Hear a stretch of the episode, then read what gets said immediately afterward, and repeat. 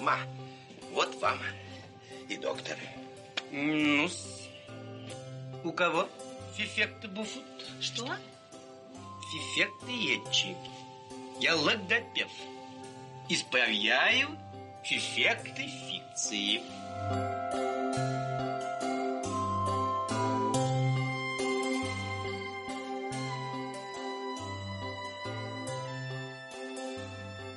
Че, Кипан, давай. Коль, следи за записью, ладно, у нас час. Куча вопросов. Не надо кучу. Так, Жень, давай еще сделай что-нибудь для губов. Трубочку, трубочку сделай, пожалуйста. А представляете вы меня или я? Как тебя представить? Так, дыши животиком. Чем? Животиком дыши. Каким Ты животиком? можешь микрофон ниже сделать. Жень, ты чё как на экзамене? Спокойно. Это вам спокойно, мне это впервые. Ну Так. что, господа, начинаем наш подкаст. Это «Сила речи». В эфире Николай и Арина. Арина, как вы помните, картавая. Николай Шепелявый. Всем привет. Здравствуйте. И сегодня у нас в гостях Евгения. Селькина Евгения, ординатор, психиатр-нарколог. Очень удивительно, почему вообще к нам пришел нарколог, если тема нашего подкаста — это речь, и как правильно говорить. Что такое? Почему? Я То не есть по- ты я не хочешь- Я не понимаю. Ты хочешь, чтобы я тебе объяснила, почему я сегодня пригласила сюда Женю? Объясни, потому что, как обычно, я не читал, о чем будет речь. Я всегда на импровизатнице, поэтому... Мистер Самая импровизация. главная изюминка этого подкаста — мои шуточки. А чего вы молчите? Друзья, тема у нас сегодня супер важная. Вот у нас была супер важная тема с психологом, а теперь у нас супер важная тема с Теперь нам, нам стало хуже, и мы пригласили психиатра, да?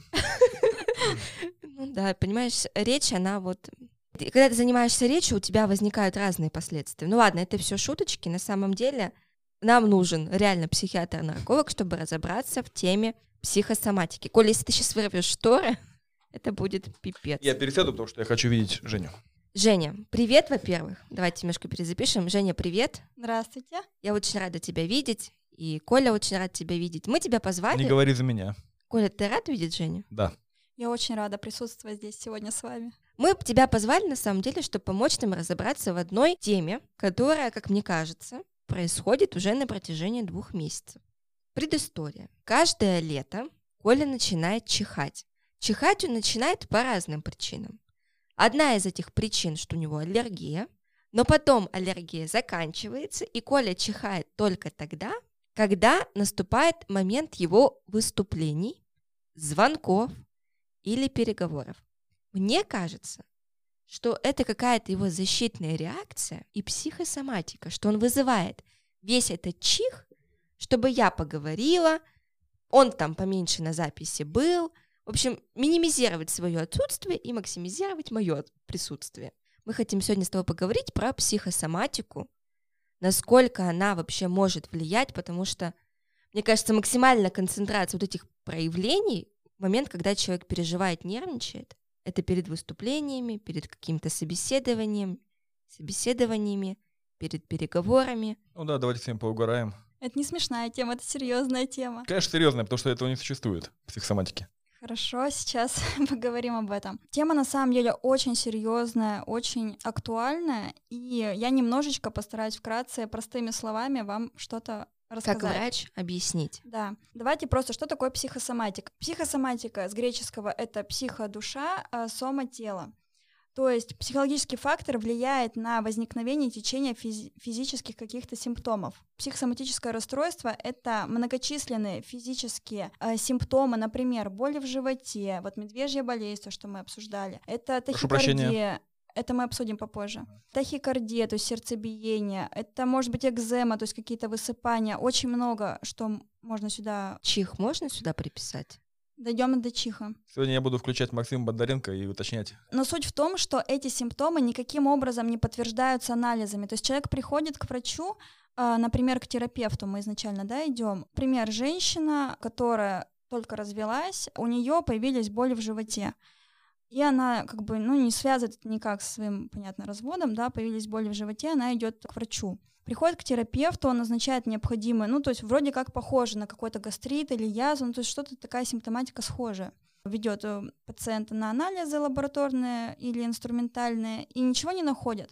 Вот в таких случаях я советую людям, потому что мы редко связываем свои физические симптомы с психологическими какими-то аспектами. В таких случаях обратиться к врачу, к психиатру, к психотерапевту, к психологу, неважно, для того, чтобы попробовать решить проблему свою немножечко другим образом. То есть, допустим, у данной женщины, возможно, идет так, такой защитный механизм, это неосознанно человек делает, хочу сказать, да, то есть вся психосоматизация — это неосознанно ни в коем случае момент. То есть человек ищет помощи, и он в такой момент, в таком, таким образом, он ее находит. А для некоторых ведь развод — это радость.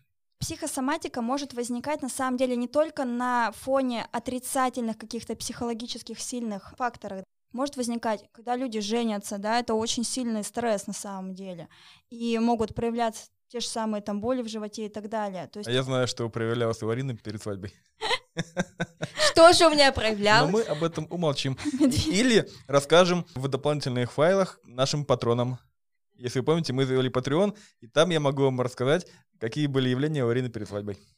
Арина, думаю, будет очень рада, если ты об этом расскажешь всем. Не всем, а тем, кто занесет нам денежку от 10 долларов. Ну вот, кстати, по поводу вот медвежьей болезни.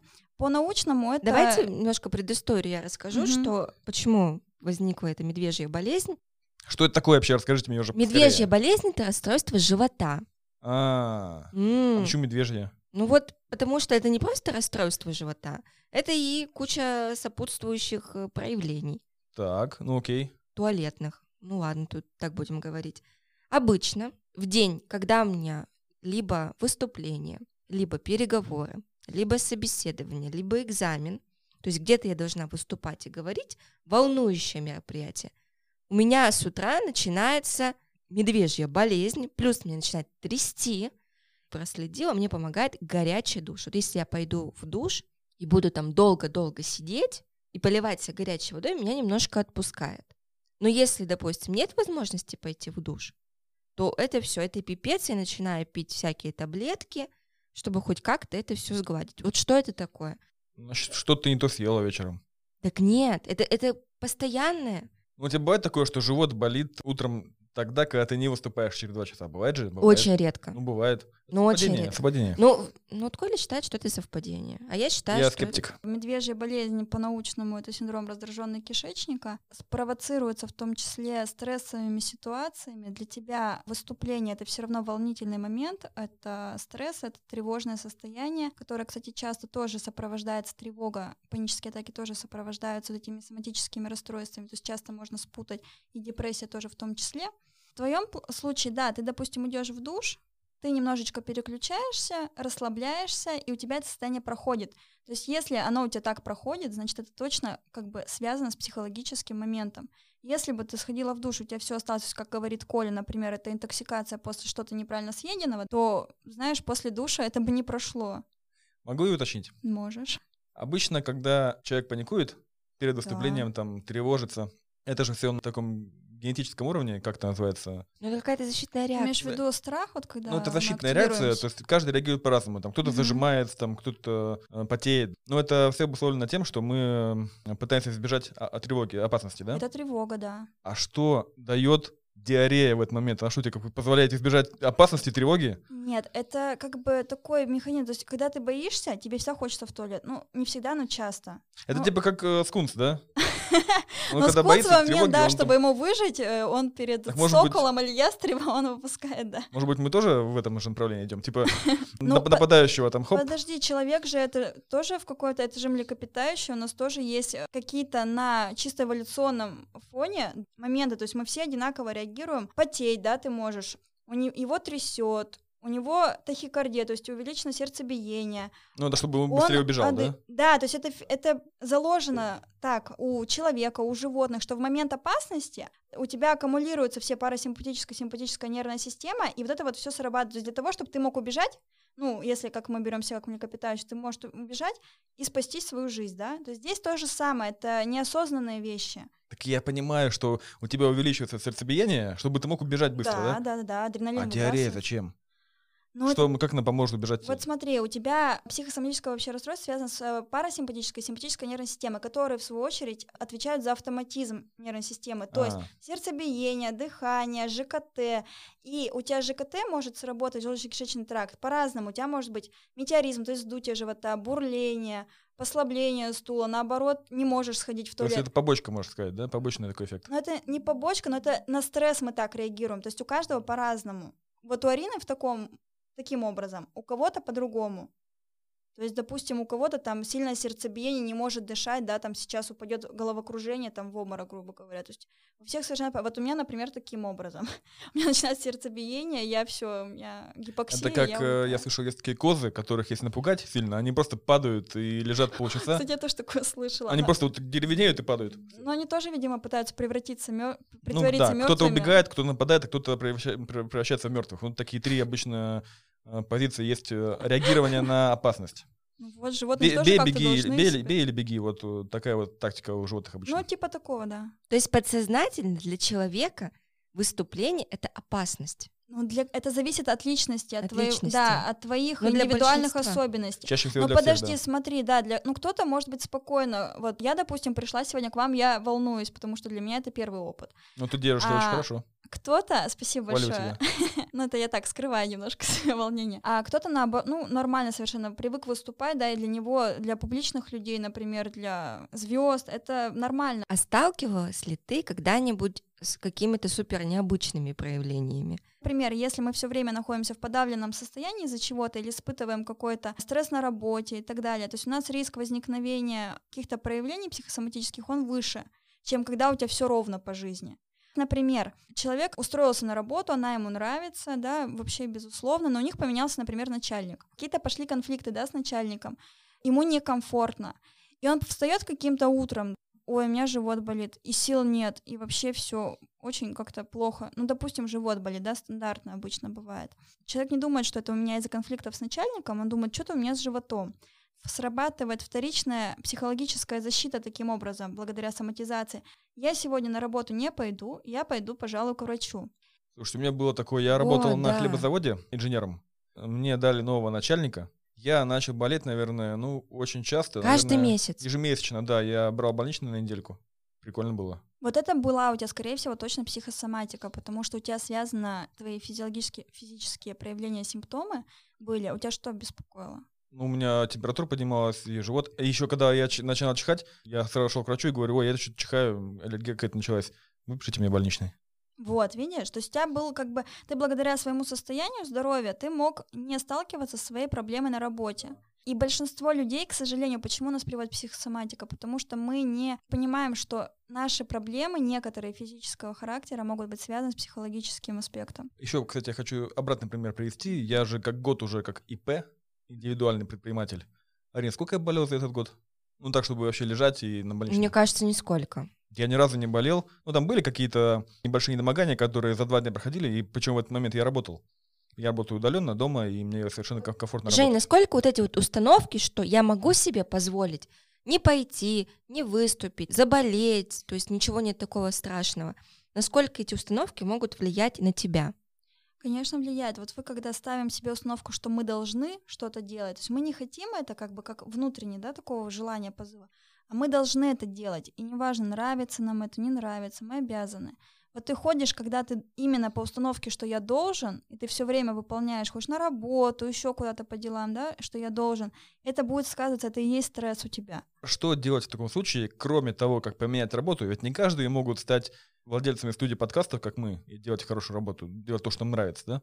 Люди работают на заводах, они не могут поменять сферу деятельности. Что им делать? Понимаешь, кто работает на заводе, ну и вообще большинство людей, они не понимают, что у них проблемы связаны с каким-то психологическим аспектом на работе. То есть они думают, что да, я болею, я какой-то больной, я не такой. И они будут ходить, например, к врачам, будут их и ничего не будут находить, да, они будут еще больше, значит, врачи плохие, они не могут у меня ничего выявить. Я пришла сегодня еще с той целью, чтобы объяснить людям всем, что мы ходим с вами к терапевтам, гинекологам, там, кардиологам и так далее, что пойти к психотерапевту, к психиатру, к психологу, к психиатру-наркологу, это к, к такому же специалисту, к такому же врачу, как и к другому любому. То есть не нужно думать, у нас же как многие, к психиатру кто идет? Все говорят, Психи. психи, да? Но это неправильно, это, это стигматизация общества, к сожалению. Педиатру, педики. Педиатру дети идут. То есть на самом деле психиатр, психиатрия это не какая-то такая, знаете, теоретическая непонятная наука, где люди думают, что мы сидим такие, со всеми поговорили и разошлись. На кушеточке такие, да? Да, на самом деле тут все, как и в неврологии, грубо говоря, четко обусловлена каждая психическая функция, то есть речь в том же числе и любые другие, они обусловлены определенными локализациями в головном мозге, то есть участки, которые за них отвечают. То есть у нас все предметно, конкретная наука. Почему возникает еще психосоматические расстройства? Потому что у нас неправильные у многих копинг-стратегии. Что это такое? Копинг-стратегия — это способ борьбы со стрессом. Каким образом, столкнувшись со стрессом, мы с ним взаимодействуем? Мне кажется, что у нас в нашем обществе, в принципе, сказано, вот если ты боишься, не бойся. У нас нету просветительной работы какой-то Да, то есть, типа, для. Как будто бы стресса его не существует. Да, что, что ты это невидимое, как говорит. что ты Коля. Себе сам, типа, ты чё, какой у тебя стресс? Поешь торт, выпей пиво, не переживай. Поговори с друзьями на Вот, кухне за кстати, бутылочкой. друзья, по поводу вот этого тоже, можно я немножко 5 копеек ставлю по поводу алкоголизации при стрессе. Многие люди, как вы знаете, к сожалению, когда у них возникают какие-то проблемы в семье, то есть у нас какие основные сферы деятельности? Это семья, работа, друзья. Если в какой-то из них возникают проблемы, максимально тяжело человеком переносится. И мы в таких ситуациях что? Мы идем к психологу или к психиатру? Нет, конечно, да. Люди проще пойти выпить. К чему приводит выпивка, употребление каких-то других веществ? Проблема не решается, мы глушим симптом, подавляем его в данный момент времени. А потом он может развернуться еще с большей силой, потому что проблема не решается. Я не видела ни одного счастливого в данный момент своего, своей работы, я не видела ни одного счастливого пациента с алкоголизмом. Правильно, как нужно реагировать в стрессовой ситуации, как себя вести. Можете пройти для себя тест Лазаруса и посмотреть, какая у вас копинг-стратегия. Они есть адаптивные, неадаптивные. Мне кажется, моя копинг-стратегия — это съесть кусочек тортика. Вот, кстати, когда у нас стрессы, часто люди, есть люди, которые вообще не могут. Вот я, например, вообще есть не, не хочу, когда я в стрессе. А я всегда ем, и когда болею, и Вот. когда стресс, и когда не Видишь, стресс, а я всегда вы ем. много едите. То есть это тоже как бы защи- такой некий механизм а, того, что себя немножечко порадовать как Ну бы да. чем-нибудь, да? Ну это же прикольно. Вот я, я ем торт в двух случаях. Когда у меня случается что-то хорошее и случается что-то плохое. Вот если Коля изначально знает, что в июле у него будет аллергия, которая длится два месяца. Не в июле, а в августе. Ну, она приходит ровно в августе, она длится месяц. Потом он такой сам себе говорит, ну вот она, вот уже наступает осень, аллергия должна закончиться. Да, в предвкушении событий тоже это бывает, потому что ты в ожидании того, что что-то произойдет, Ты что, Потому что ты уже в системе. Но я к тому, что нет, это в том случае, если вы сдавали все необходимые анализы на аллергию, и у тебя ничего не находит. То есть у тебя не повышенный иммуноглобулин Е и так далее, ты там сдавал панель на аллергены и так далее. То есть, может быть, это на цветение реально, да, там или на какие-то другие вещества, их очень много. В таком случае, когда ты знаешь, что у меня вот тогда-то должно начаться, и оно начинается, то это, конечно, у тебя будет психосоматическое. Так он, понимаешь, он- Ага. А курица и лицо, что первее? Почему первое, Тихо. первое возникло? ты понимаешь, он прям ждет, он как будто Да, бы Первую-то я не ждал. Первую не ждал, а Ну. потом а потом такой, ты уже знаешь, что у тебя вот оно появится, и ты в предвкушении этого у тебя потом появляется. Как такой механизм, знаешь. Короче, э, тонкая очень грань. Это очень, да, это на самом деле очень, очень сложная тема. Я вам просто пытаюсь ее как бы максимально. Ну, вот так вот ты понимаешь, рассказать. что он прям ждет. И, не знаю, будет запись, и он такой, ой, я что-то чихаю. Ладно, Такой. давайте про меня уже хватит. Давайте перейдем к более конкретным вопросам, может быть. Как помочь это все-таки таким людям? Кроме того, как пойти э, к специалисту. Ну, Вот я поняла, что надо? нужно поддержать и успокоить. Вот да, на самом деле были исследования, что когда человек, это чисто у нас заложено еще с детства, то есть когда человек находится в тревожном в каком-то состоянии, каким-то событием, если человеком находится кто-то из родителей, кто близок ему, именно самый близкий для него человек, это может быть кто-то заместитель, ну не мама, да, если у человека нет мамы, а кто-то, кто его воспитывал, то у него намного легче пере- эти переживания проходят, и он быстрее успокаивается. Кроме того, я хотела сказать про дыхательные техники. 7-11 это самое частое. На самом деле их очень много, их можно посмотреть также в интернете. 7-11. То есть, когда у меня момент паники, я просто сажусь, расслабляюсь, закрыть можно глаза, можно открыть кому как удобно. И вдох делаю на 7 секунд, вдыхаю и считаю до 7 про себя. Вдыхаешь в течение 7 секунд. Да, да, да. Медленно да. вдыхаешь, да? Да. И выдыхаешь 11 секунд. То есть 7-11. В чем тут хорошо, что у тебя переключается внимание с вот этого вот тревожного состояния на свое дыхание, это успокаивает. И плюс само темп дыхания, оно тебя приводит в более гармоничное такое состояние, то есть уравновешивает. Вот вы можете, ну, вдруг, если будут такие состояния, попробовать так подышать. Тут мне вчера еще подсказали, что если человек не выдерживает 7-11, можно 5-9, то есть на 5 секунд вдыхаешь, 9 выдыхаешь. Если вы занимаетесь каким-то видом спорта, например, там бег, вас расслабляет плавание, йога, владеете этими техниками, медитация, ну, рисование, поете, ну, хоть что, да, то есть что, если вы знаете, вас успокаивает, расслабляет, вы можете этим пользоваться. Такой момент у меня. Я постоянно на чиллауте. Это что такое? Ну, расслаблен. А. Я вообще ничего не волнуюсь. А мо- мое любимое выражение — это проблема Николая из будущего. То есть, чем мне сейчас волноваться, если... Не перекладывание ли это ответственность? Почему перекладывание? Я потом это решу. Чем сейчас волноваться? Не, ну тоже, когда ты сильно прям, когда ты там в прогноз уходишь, тоже не очень. Ты же все равно как-то выстраиваешь свою жизнь. Может сейчас. ли вот такое, казалось бы, внешнее спокойствие, и даже ты сам себе внушаешь, да что, я не переживаю, вылиться в психосоматику? Конечно, это и выливается. То есть, если ты сейчас не проявляешь никак, по-любому мы сталкиваемся все со стрессами. Вопрос, как мы с ними реагируем. Эмоционально, либо мы такие все-все. И это еще зависит от того, как от воспитания. То есть, если человека воспитывали в таких условиях, что ты должен не проявлять свои эмоции, да, то есть есть семьи, которые, ну, правда, не разрешают ребенку как-то себя проявлять то у такого ребенка, конечно, невротические расстройства, психосоматические, они разовьются, скорее всего, Есть такой анекдот. Значит, встречаются два друга, давно не виделись. Такой один спрашивает, слушай, Петя, а как ты обычно расслабляешься? А тут ему, да я и не напрягаюсь.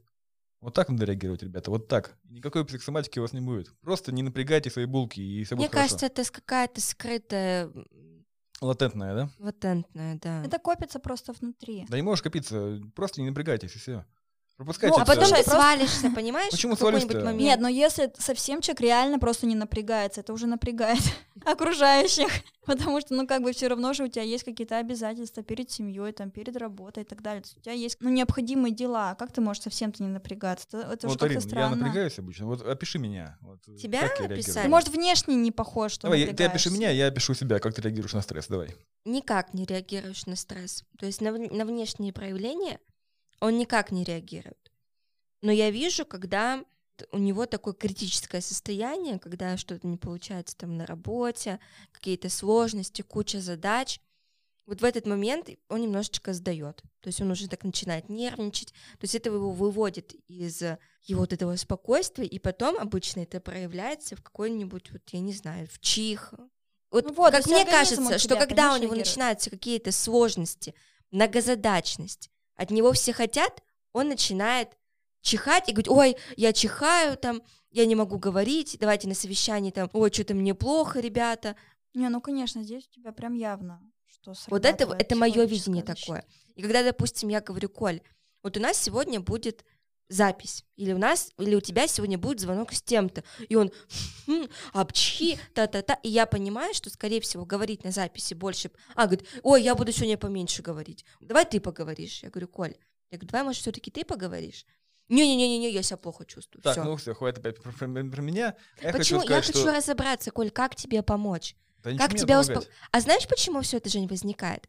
Запись, и, значит, запись это потому что шепелявость, переговоры это неуверенность и незнание, наверное, всей деятельности, чтобы он мог предложить, а на работе это какая-то неуверенность, связанная с тем, что он не так давно в этой отрасли. Так вот, видите, вот сейчас Арина как раз-таки и показала эту связь психологического аспекта с физическими проявлениями. Для этого надо просто понять, что, во-первых, знать все невозможно.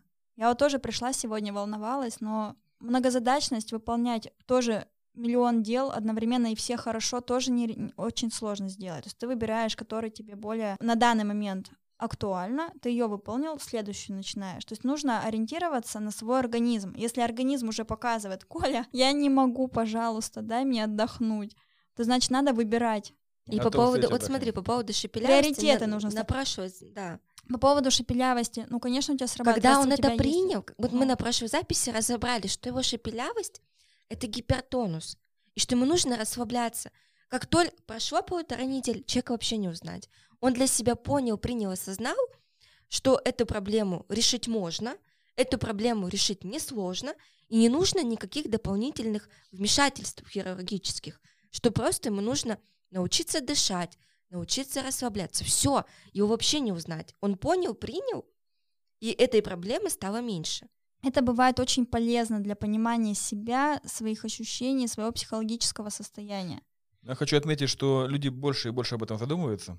И вот рынок стартапов в области психтех, это стартапы, направ- Ментального здоровья. да, стартапы, направленные на развитие ментального здоровья, и чтобы следить за ними, он э, очень растет. И инвесторам на заметочку ищите стартапы в области ментального здоровья. Люди стали все больше и больше об этом говорить, этого не стесняться. Давай, Коль, А скажи, подожди, как- а это значит, что Женя скоро потеряет работу, потому что будут помощники в телефонах. Нет, Да? я, я не потеряю работу, и помощники в телефонах никак не заменят реально существующего человека и специалиста. Это необходимо все равно ходить к врачу, а не разговаривать там как с Алисой, да, по телефону. У меня такие-то жалобы, поставьте мне диагноз. Это, ну, я считаю, что это полный бред, если можно так сказать, потому что, ну, это не заменить э, человека Посмотрим, посмотрим. Коль, как я нервничаю? Давай Слушай, я самодиагностирую. Арина, твое второе имя — это Волнушка. Я тебя бы назвал Арина Картавая Волнушка. Вот в этом подкасте ты будешь такая вот. Потому что ты волнуешься абсолютно всегда по поводу и без. У тебя, у тебя дергается глаз, бывает. Вот дергается глаз, тики нервные, тоже хотела немножко сказать, что это возникает, когда человек волнуется, длительное напряжение на работе, э, много работы за мониторами экрана. То есть редко можно найти человека, который ни разу не сталкивался с нервным тиком глаз. Это, по-моему, очень часто такой симптом, который показывает человеку, что... А, нарушение со сном, когда мы плохо спим еще. А, то есть, что нужно? Стоп, дорогая, надо отдохнуть. Надо поспать, надо сделать отдых. Ну, просто заняться чем-то другим, не работой.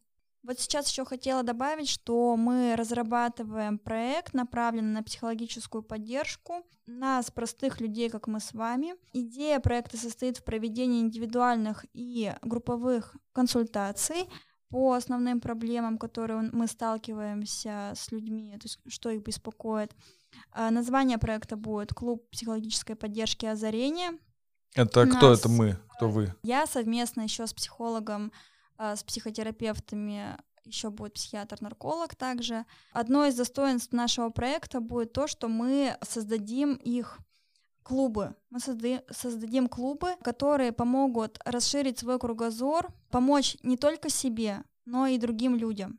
Кто к вам может прийти? К нам может прийти Как любой вас найти? человек. Мы сначала будем в дистанционном формате работать, и в дальнейшем, конечно, будем э, помещение. Ну, А какая монетизация?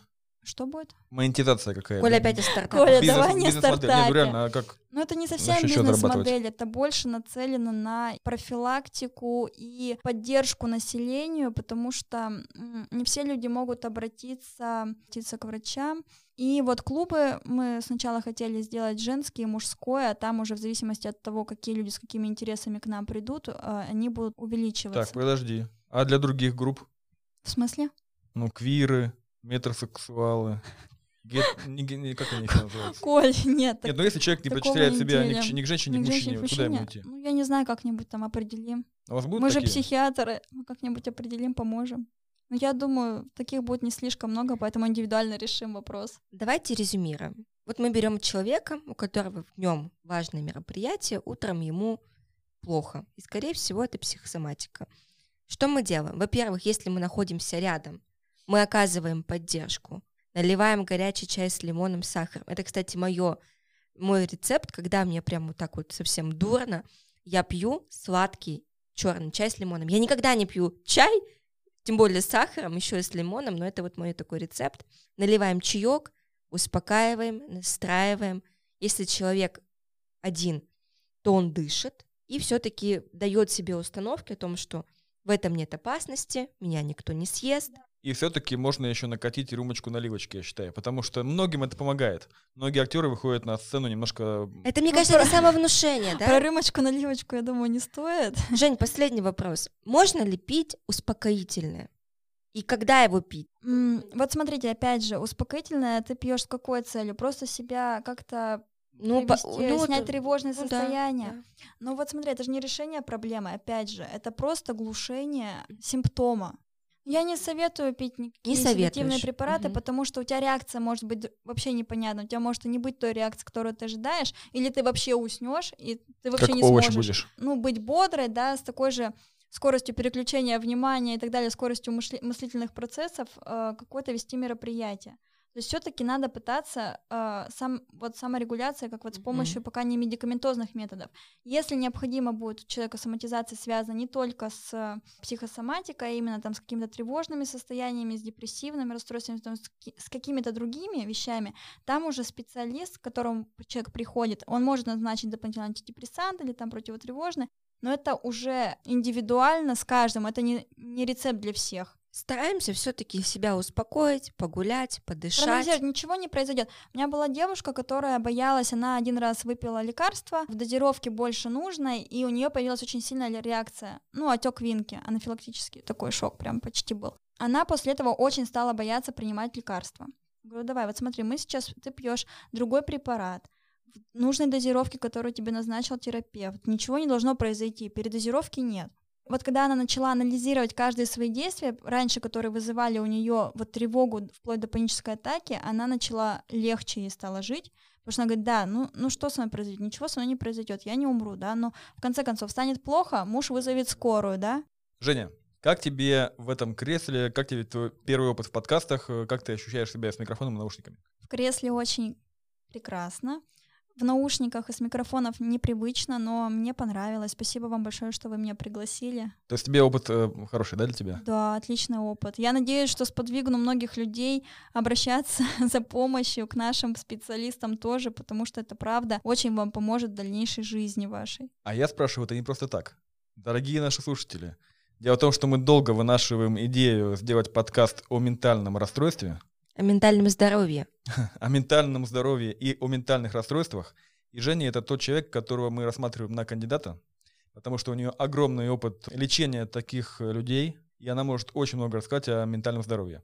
Поэтому, если вам понравилось, как ведет Женя, Как она говорит. как она говорит, пожалуйста, дайте нам знать в комментариях, пишите нам, пожалуйста. И кроме этого, если вы пишете комментарии в Казбоксе или Apple подкастах, вы можете получить классную книгу о речи от наших друзей Бомбора Nonfiction. Это крупнейшее издательство. Это буквально океан в мире книг.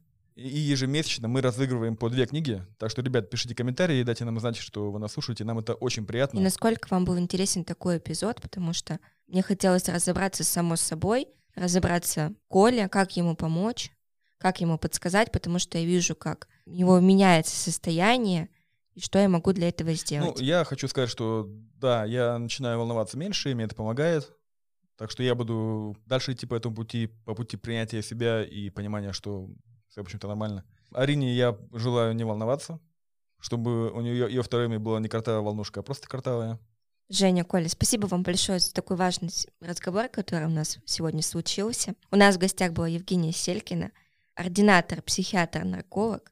Да, ребята, в общем, не напрягайтесь и всех вам благ. Да, всем пока-пока. Пока.